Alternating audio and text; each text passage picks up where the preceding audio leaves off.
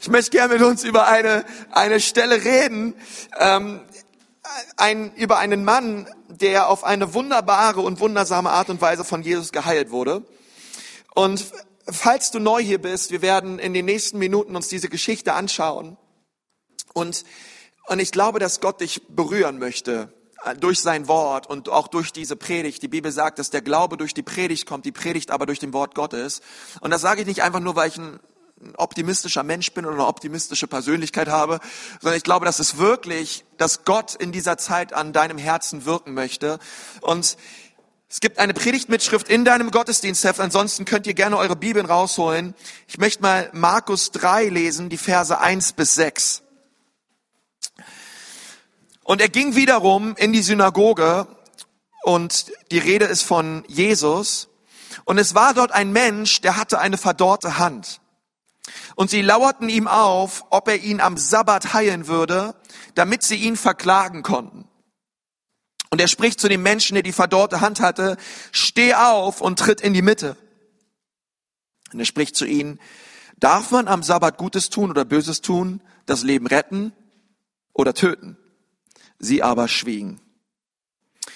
Und indem er sie ringsumher mit Zorn ansah, betrügt wegen der Verstocktheit ihres Herzens sprach er zu dem Menschen, strecke deine Hand aus. Und er streckte sie aus und seine Hand wurde wieder gesund wie die andere. Können wir Preis den Herrn sagen. Danke. Fünf Leute sind dabei. Vers 6. Da gingen die Pharisäer hinaus und hielten sogleich mit den Herodianern, also die Anhänger des Herodes, ähm, Rat gegen ihn, wie sie ihn umbringen könnten. Herr Jesus, ich danke dir heute Morgen für dein Wort und ich bitte dich, dass du zu uns sprichst, Herr. Ich preise dich dafür, dass wir in Nürnberg leben dürfen, Nürnberg arbeiten dürfen. Danken dir, dass der Club schon auf Platz drei vorgerückt ist. Und für all das Gute, Herr, was du vorbereitet hast an diesem Tag, in Jesu Namen. Amen. Was für ein herrliches Wochenende, oder? Ich meine, Bayern hat verloren, der Club hat gewonnen. Ähm, es geht nicht besser. Ähm, okay, das wollte ich nur mal kurz loswerden.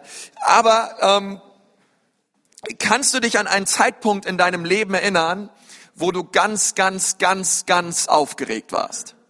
Wo du so richtig angespannt warst und, ähm, und du das so gemerkt hast und dann irgendeine Situation, vor einer Situation standest oder einer Begebenheit standest, die besonders Nervosität in dir hervorrief.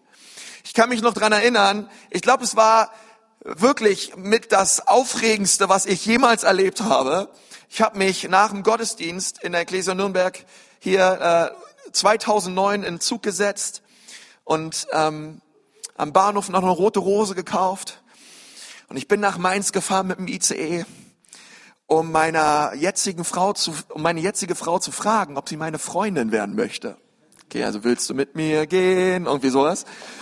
Und ähm, ich, ich sag euch Leute, ich hab, ich saß in diesem ICE, ne, ähm, und ich war so aufgeregt, ich war so nervös, meine, mein ganzer Körper zitterte und der Schaffner hat mich nach meinem Ticket gefragt und ich habe ihn überhaupt nicht gehört und ähm, der packte mich rechts und links, hat mich geschüttet und ich und ich war völlig, ich war völlig äh, auf einem anderen Planeten und ähm, ich war nicht ansprechbar und es war einfach, ah, ich war so aufgeregt, okay? Wer von euch weiß, was ich meine in so einer Situation? Irgendwer kann sich noch an die Zeit erinnern, damals, ja, vor vielen Jahren. Ähm, und äh, auf dem Weg und, oh, und ich war so angespannt und nervös, meiner Frau einfach diese, diese Frage zu stellen, hey, willst du meine Freundin werden? Und, ähm, und es war was absolut Herrliches und preis den Herrn, sie hat Ja gesagt. Ähm, später habe ich dann herausgestellt, dass sie keine roten Rosen mag und ich habe mich danach immer gewundert, warum die rote Rose immer draußen auf ihrem Balkon stand und nicht drin im Wohnzimmer. Ähm, aber es ist ein anderes Thema. Und, und es war einfach Hammer. Und ich dachte so, als ich diese, diese Geschichte las, diese Geschichte hat bei einem, bei einem bloßen Anschauen ähm, denkt man sich, na ja, da ist Jesus, Jesus ist in einer Synagoge, sie feiern so eine Art Gottesdienst und da sind Pharisäer, die finden Jesus richtig blöd, aber da ist auch ein kranker Mann, der streckt seine Hand aus, Jesus wurde gesund, preist den Herrn, Amen. Okay, und man kann so diese Geschichte lesen und, und denkt sich so, na ja, es ist eigentlich eine ganz nette Geschichte, aber in dieser Geschichte steckt viel, viel mehr. Diese Geschichte ist so voller Anspannungen, so voller Nervosität, so voller ähm, theologischer, ethischer, religiöser, politischer Anspannung, dass die Luft in dieser Synagoge, die hättest du quasi mit einem Messer durchschneiden können. Okay, ihr müsst euch vorstellen, Jesus in die, dieser Synagoge, ein kleiner Raum, Synagogen sind klein, es war ein kleiner Raum, voll mit Menschen. In der Mitte dieses Raumes stand Jesus, der von sich behauptete, der Sohn Gottes zu sein. Der, der, dieser ganze Raum voll mit Leuten und ich kann mir so vorstellen, an der Wand stand eine ganze Reihe, Reihe äh, Pharisäer, religiöse Führer, die nur darauf warteten, dass Jesus irgendetwas sagt, irgendetwas tut, irgendetwas machte, was dem mosaischen Gesetz nicht entsprach, damit sie ihn packen konnten ähm, und schlagen konnten, hinrichten. Am liebsten hätten sie ihn hingerichtet, ähm, umbringen konnten. Und dann war da noch dieser Mann mit dieser verdorrten Hand. Und, und all diese, ich denke so, all diese, all diese Charaktere, all diese Menschen zusammengefercht in einem kleinen Raum, ähm, so viel Anspannung und und dann kam dieser Mann dort mit dieser verdorrten, die Bibel sagt, er hatte eine verdorrte Hand, eine Missbildung an seiner Hand. Und äh, zur damaligen Zeit eine Missbildung zu haben, ist noch anders als heutzutage. Ähm, damals bedeutete das, hey, wer hat eigentlich Schuld daran, dass du diese Missbildung hast? Okay, gerade in einem jüdischen Kontext sah man so eine verdorrte Hand, so eine missgebildete Hand als etwas an, wo die Menschen gesagt haben, Gott hat das getan, Gott hat diesen Mann verflucht. Es gab irgendeine Sünde in seinem Leben oder in dem Leben seiner Väter oder Urväter oder Großgroßväter, die das verursachten, dass er nun mit dieser missgebildeten Hand rumläuft. Irgendein Fluch muss da sein, und diese Behinderung führte in dem Leben dieses Mannes ohne Frage dazu, dass er sich ständig schämte. Ich glaube, diese verdorrte Hand, das war das Allerpeinlichste in dem Leben dieses Mannes. Dieser Mann, er war so voller Scham und diese Sache, die, die versuchte er ständig zu verstecken. Ohne Frage, sagen Kommentatoren, lief er sein Leben lang rum mit, mit seiner Hand in seinem Gewand. Und er versteckte diese Hand. Und er wollte sie keinem zeigen. Und also, also in diesem kleinen Raum, in dieser Synagoge, diese, diese krassen Konflikte, die vorprogrammiert sind, ähm, fand das Ganze auch noch an einem Tag statt, den besonders den Pharisäern besonders heilig war. Und das war der Sabbat. Sagt mal, alle Sabbat. Am Sabbat auch noch, ein ganz wichtiges Detail, und wer von euch nicht weiß, was der Sabbat war, der Sabbat war ein sehr heiliger Tag. Der Sabbat war ein Geschenk Gottes an Israel. So muss man den Sabbat sehen.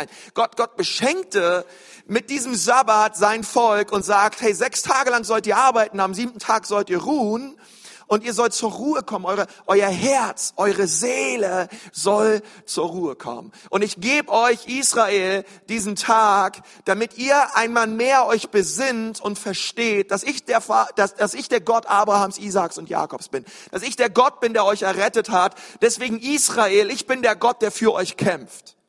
Und ihr sollt einmal in der Woche euch daran erinnern, dass ich euer Gott bin dass alle Nationen andere Götter haben, aber ich bin euer mächtiger Gott. Ich habe euch erlöst aus Ägypten. Ich habe euch herausgeführt aus der Sklaverei. Und ich möchte, dass ihr mich neu sucht und meinen Willen für euer Leben ganz neu erkennt. Und deswegen schenke ich euch diesen Tag. Kommt zur Ruhe.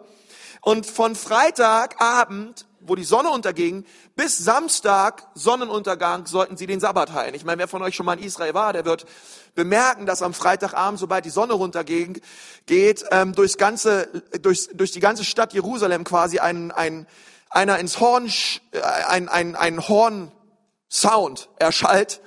Und alle wissen in der Stadt, jetzt ist Sabbat.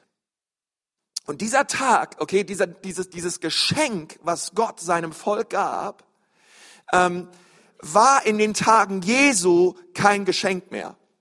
Es war nicht etwas, worauf sich die Menschen freuten, sondern diese gute Absicht, die Gott eigentlich mit diesem Tag bezweckte in dem Leben seines Volkes, dieser Tag wurde ein Tag voller Angst und ein, ein Tag voller Tyrannei. Denn es gab über 6000 Pharisäer, die darauf aufpassten, dass das Volk den Sabbat heiligte.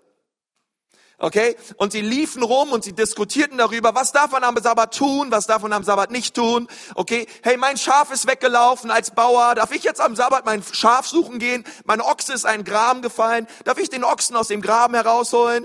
Ähm, was darf ich tun? Darf ich meinen Teppich zusammenrollen, ihn über meine Schulter legen und von A nach B tragen? Was ist an diesem Tag erlaubt und was ist an diesem Tag nicht erlaubt? Und dafür gab es die Sittenpolizei. Und diese 6000 Pharisäer, sie diskutierten selber darum, was erlaubt ist und was nicht erlaubt ist. Und ähm, die, die, sie suchten ständig Wege, um irgendwie diesen Sabbat zu umgehen. Aber wehe, es gab jemanden im Volk, der etwas getan hat am Sabbat, wo sie selbst meinten, dass es vor dem mosaischen Gesetz nicht erlaubt. Dann wurdest du geschlagen, du hast Geldstrafen bekommen oder du wurdest sogar öffentlich hingerichtet und gesteinigt. Okay? Also das ganze Volk an diesem Sabbat hatte Angst. Hoffentlich passiert nicht irgendetwas, hoffentlich tue ich nicht irgendetwas und irgendein Pharisäer sieht mich dabei und ich werde hier öffentlich an den Pranger gehangen.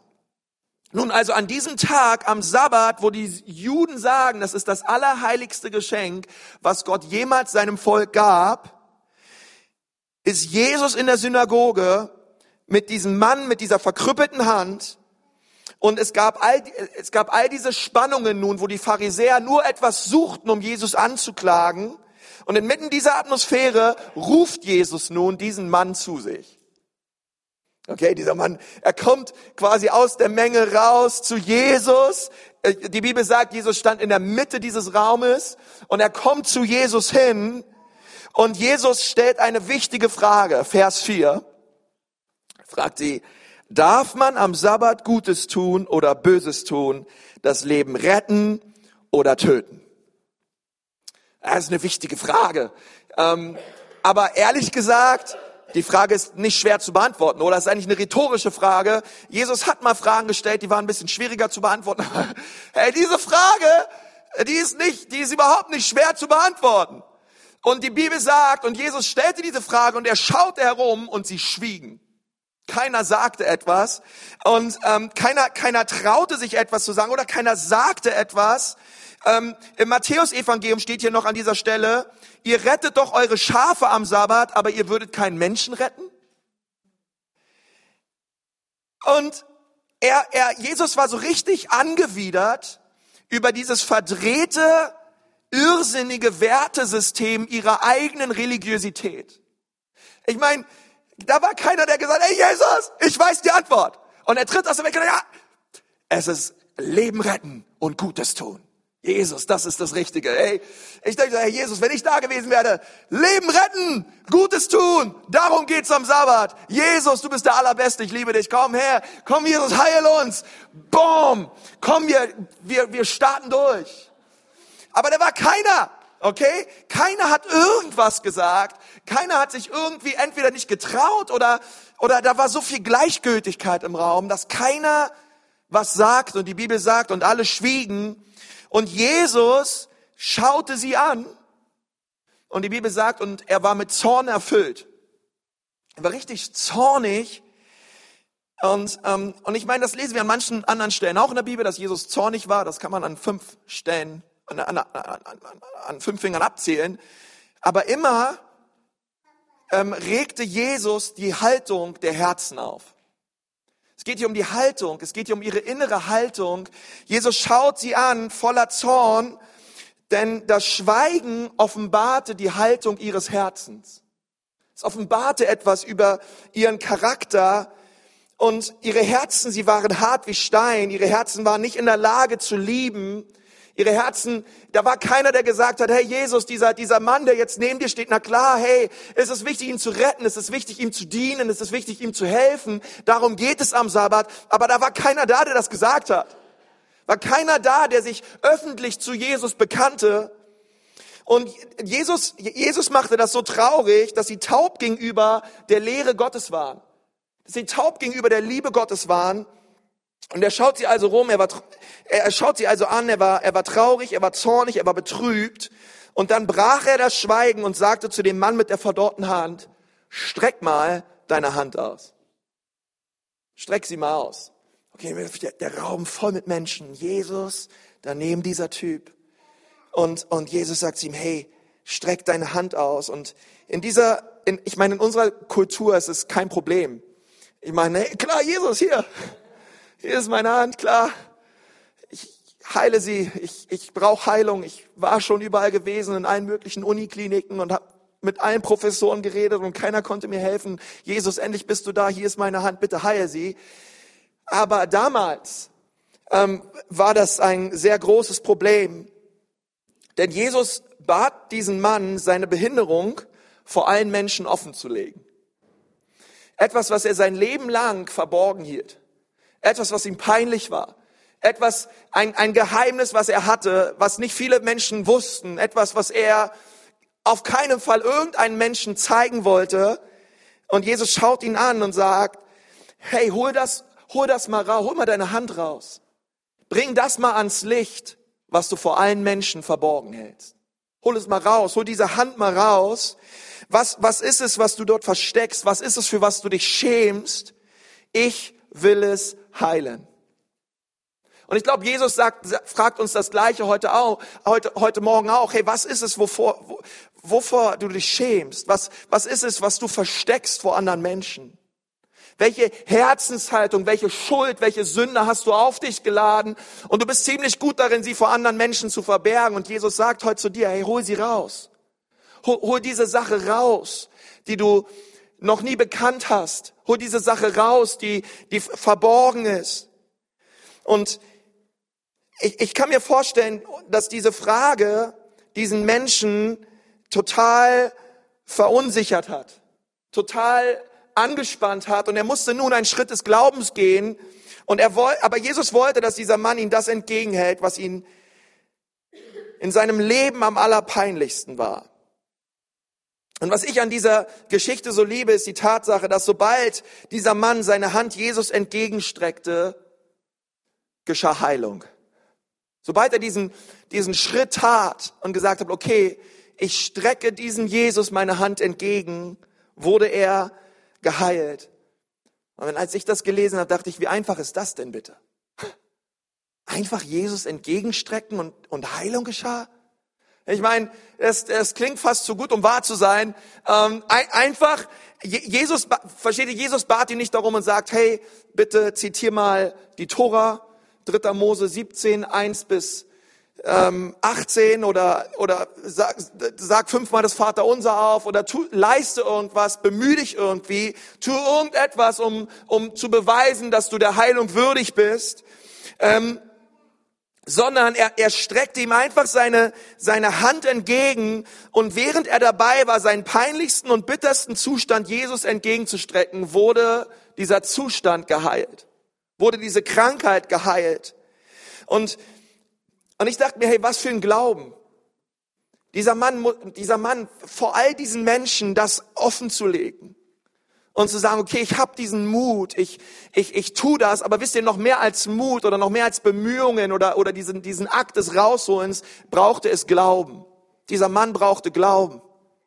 Dass der, der ihm gegenübersteht, wirklich in der Lage ist, ihn zu heilen. Dieser Mann brauchte Glauben. Die Bibel sagt, ohne Glauben ist es unmöglich, Gott wohlzugefallen. Ohne Glauben ist es unmöglich, in irgendeiner Art und Weise Gott wohlzugefallen. Wir brauchen Glauben. Und dieser Mann, er hatte Glauben und er streckte seine Hand aus und, und das Wunder geschah. Und dieser Typ, versteht ihr, er, er stand da, dort nicht voller Begeisterung und denkt, ah, klar, hier, meine, meine verdorrte Hand, Jesus, hey, ähm, sofort strecke ich es dir entgegen, sondern er, ich glaube, da war so viel Zurückhaltung in ihm. Er, er empfand eine gewisse Abneigung, es nicht zu tun. Und sicherlich war er unsicher, was als nächstes passieren würde. Ich meine, vielleicht passiert auch gar nichts. Und jeder weiß nun, dass er diese verdorrte Hand hat. Jeder weiß nun, dass er behindert war. Und dieser Typ dachte sich, okay, ich, ich, ich tu's. Und und er streckte Jesus seine Hand entgegen. Als ich darüber nachdachte, da, da dachte ich so, hey, das ist so ein wichtiger Schritt des Glaubens. Wisst ihr, ich glaube, wir glauben manchmal, um zu Jesus zu kommen und in seine Gegenwart zu kommen, müssen wir quasi ähm, theologisch alles drauf haben. Wir müssen ähm, alles Mögliche wissen. Wir müssen wissen, dass wir wissen, dass wir wissen, dass wir Jesus lieben und an ihn glauben. Und wir machen es manchmal so kompliziert. Aber ich glaube, dass Jesus uns einlädt, in dieser, besonders in dieser Weihnachtszeit einfach zu ihm zu kommen, ihm zu glauben, dass er ist, dass er der, dass er der ist, der er sagt, dass er es sei. Er möchte, dass wir ganz neu kindlich zu ihm kommen und ihm einfach diese Dinge entgegenstrecken, weil ich möchte dir sagen, so funktioniert's im Glauben. So funktioniert Christsein. Christsein bedeutet nicht, ja, hier, ja. Und wir haben, und wir, und wir sind ständig mutig und wir trauen uns sofort, alles Jesus entgegenzuhalten. Sondern wenn, wenn ich über Christsein nachdenke, dann hat das ganz oft damit zu tun. Ah, okay, Jesus, hier. Und dann hast du deine Augen auf und du siehst, oh, krass, Geheilt. Es funktioniert. Und wenn dann andere mit dir reden, dann sagst du, hey, du musst einfach Jesus deine Hand entgegenhalten. Das ist ganz einfach. Du sollst auch geheilt werden. Jesus kann alles tun. Und dann kommt die nächste Situation und du, ah, ah, ah, Jesus hier, okay. Und dann schaust du und du siehst, wie Jesus in deinem Leben wirkt und Dinge tut und Durchbrüche geschehen. Aber was müssen wir tun? Wir müssen im Glauben kommen. Jesus hier. Hier ist mein Herz. Wisst ihr, wenn wir über weiße Weihnacht reden, dann geht es darum, dass Jesus unser Herz weiß und rein waschen möchte. Und die Frage, die mich bewegt, ist, was ist es in deinem Herzen? Welche Haltung ist es in deinem Herzen? Was ist das, wovor du dich schämst vor anderen? Was ist, was ist verdorrt in deinem Leben? Das hat ganz viel mit unserem Fleisch zu tun. Es hat ganz viel mit falschen Denken zu tun, mit, mit verletzenden Worten. Was ist es in deinem Leben, was du Jesus entgegenhalten sollst? Und es, es, brauchte nicht viel, aber es brauchte Glauben. Und Jesus möchte, dass wir unsere Sünden, unseren, unser Herz ihm entgegenhalten. Und ich glaube, dass auf, diesen, auf diesen Moment, Jesus hat, glaube ich, auf diesen Moment schon die ganze Zeit gewartet. Ich liebe es so an Jesus. Er redet nicht nur, sondern er, er demonstrierte sofort das Reich Gottes. Und ich glaube, das ist der Grund, warum er auf diese Erde kam. Er kam, um zu suchen und zu retten, was verloren ist.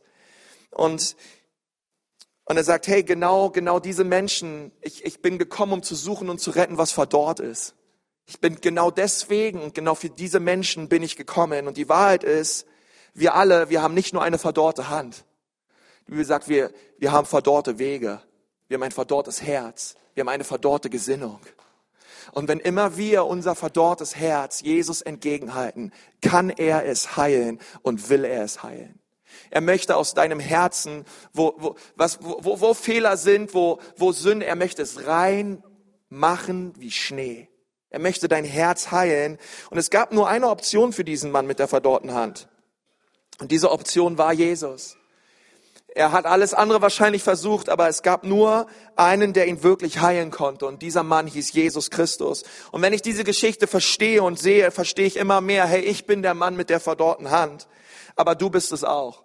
Wir sind es und wir denken, wir haben viele Optionen, aber das haben wir nicht. Es gibt nur einen, der uns wiederherstellen kann. Es gibt nur einen, der uns reinwaschen kann. Es gibt nur einen, der uns verändern kann. Und sein Name ist Jesus Christus. Er hat die Kraft, das zu tun. Und alles, was es braucht, ist, dass du ihm dein Herz entgegenhältst.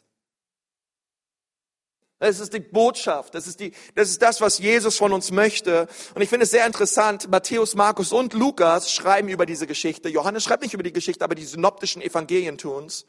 Und, ähm, und Lukas fügt ein ganz wichtiges Detail hinzu.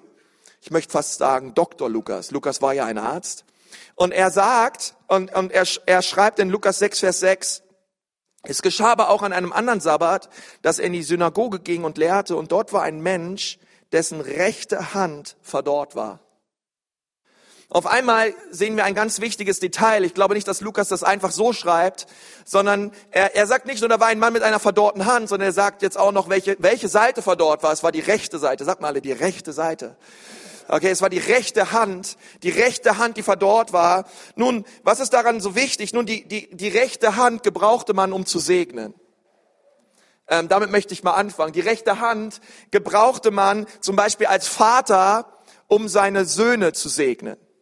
Wir lesen in der Geschichte, dass, ähm, dass Jakob seine Enkelkinder, Ephraim und Manasse, segnete, weil Josef hat sie zu Jakob gebracht.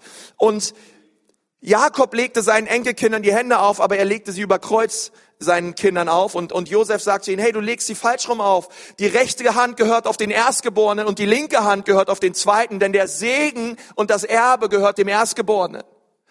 Und Jakob sagt zu ihnen, Herr, ich weiß, mein Sohn, aber Gott hat mir etwas anderes gesagt. Der Zweite soll gesegnet werden, nicht der Erste. Wir lesen in der Bibel, dass Jesus Christus zur Rechten des Vaters sitzt bis in alle Ewigkeit. Wir lesen in Matthäus 25, dass wenn Jesus richtet, er die Menschen richtet, indem er ähm, die, die, die Schafe zu seiner Rechten aufstellen lässt und die Böcke zu seiner Linken. Warum die Schafe zu seiner Rechten? Weil die rechte Hand, es ist die Hand des Segens, es ist die Hand der Gunst Gottes. Es ist das, was Jesus tun möchte. Und Jesus sitzt bis in alle Ewigkeit, sitzt er zur Rechten des Vaters. Ähm, warum? Es ist der Ort der Kraft, der Stärke, der Gunst und der Gegenwart Gottes. Und, und dieser Mann, er, er hatte, seine, seine rechte Hand war verdorrt. Und Jesus sagt hier, hey, was ich wiederherstellen möchte in deinem Leben, ich möchte die Gunst, ich möchte die Gunst und den Segen Gottes in deinem Leben wiederherstellen. Es ist nicht wie die Menschen sagen, dass du, dass du ein Verfluchter bist. Nein, ich möchte dich heilen und durch diese Heilung bewirken, dass Gottes Hand wieder neu auf dein Leben kommt. Ich möchte dein Herz und deine Gesinnung so sehr verändern. Und ich dachte mir so, hey, und durch Glauben, indem wir Jesus vertrauen, haben wir die Gunst und den Segen Gottes wieder neu in unserem Leben. Heißt, wenn immer wir das tun, was ist die Frucht davon, wenn wir Buße tun und umkehren, was ist die Frucht davon? Die Frucht davon ist, Gottes Gunst und Gottes Segen kommt ganz neu in unser Leben. Und das sollte uns alle motivieren, Buße zu tun von toten Werken. Sollen uns alle motivieren, Buße zu tun von Dingen, die zwischen uns und Gott stehen. Und, und ich denke, es ist kein Wunder, dass es die rechte Hand war, denn, denn wir alle sind dieser Mann und es braucht die Gunst und die Gnade Gottes, ihnen wirklich zu vertrauen und unseren Blick ganz neu zu heben von dem Mann, der in der Mitte dieser Synagoge stand, Jesus Christus. Und ihm dürfen wir vertrauen und unsere verdorrten Wege ihm hinlegen. Und ich möchte dir sagen, heute Morgen sei du doch der Mann mit der verdorrten Hand. Sei du doch derjenige, der heute Morgen das herausholt, was im Herzen ist was tief im Herzen ist. Und ich denke manchmal so Gemeinde, wir sind manchmal so gut darin, Dinge zu verstecken, wir sind manchmal gut, Dinge zu kaschieren und, und Jesus sagt, nein, hey, genau, genau diese Dinge, die ich sehe, aber du hast sie noch nie bekannt vor anderen Menschen oder auch vielleicht nicht vor mir, hol sie raus heute Morgen. Ich möchte dein Herz weiß machen wie Schnee. Denn bei Weiße Weihnacht geht es nicht um den Zustand des Wetters, sondern um den Zustand deines Herzens. Und Jesus sagt, hol's raus. Halt mir deine verdorrten Wege, deine verdorrte Gesinnung, dein verdorrtes Herz hin.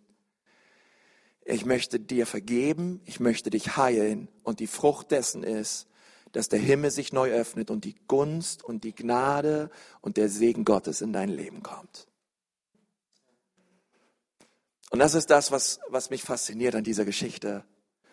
Und dann lesen wir etwas äh, in Vers 6, was mir umso mehr zeigt, dass Jesus die Wahrheit ist. Und, und so schließt er das ab. Da gingen die Pharisäer hinaus und hielten sogleich mit den Herodianern Rat gegen ihn, wie sie ihn umbringen könnten.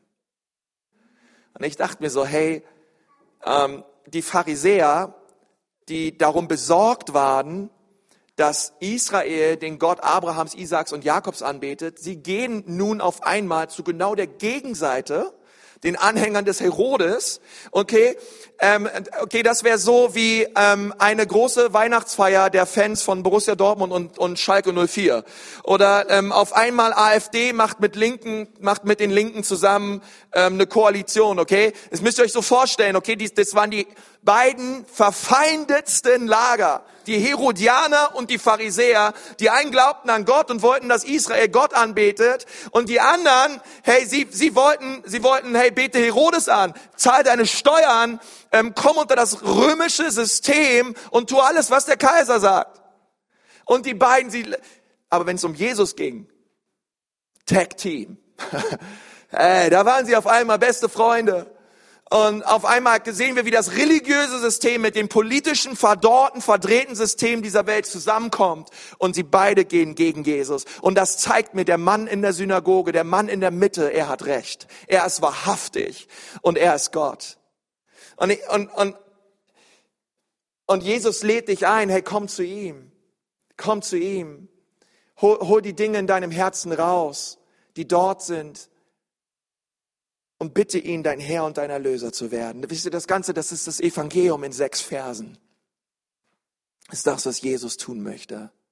Ich können wir mal dort, wo wir sitzen, gerade mal unsere Augen schließen. Ich möchte gerne mit uns beten.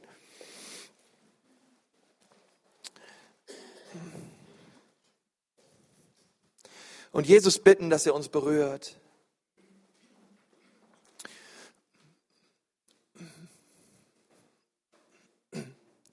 Herr Jesus, ich danke dir von ganzem Herzen für deine Liebe und für deine Gnade an diesem Morgen. Ich danke dir, Jesus, dass du diesen Mann mit der verdorrten Hand liebst. Ich danke dir, dass du ihn nicht abgelehnt hast. Ich danke dir, dass du dich aufgrund von so viel religiösen Geistern dich nicht hast abhalten lassen, das Reich Gottes auf diese Erde zu bringen. In Kraft und in Wundern. Ich danke dir, Jesus, dass du diesen Mann für immer geheilt und verändert hast.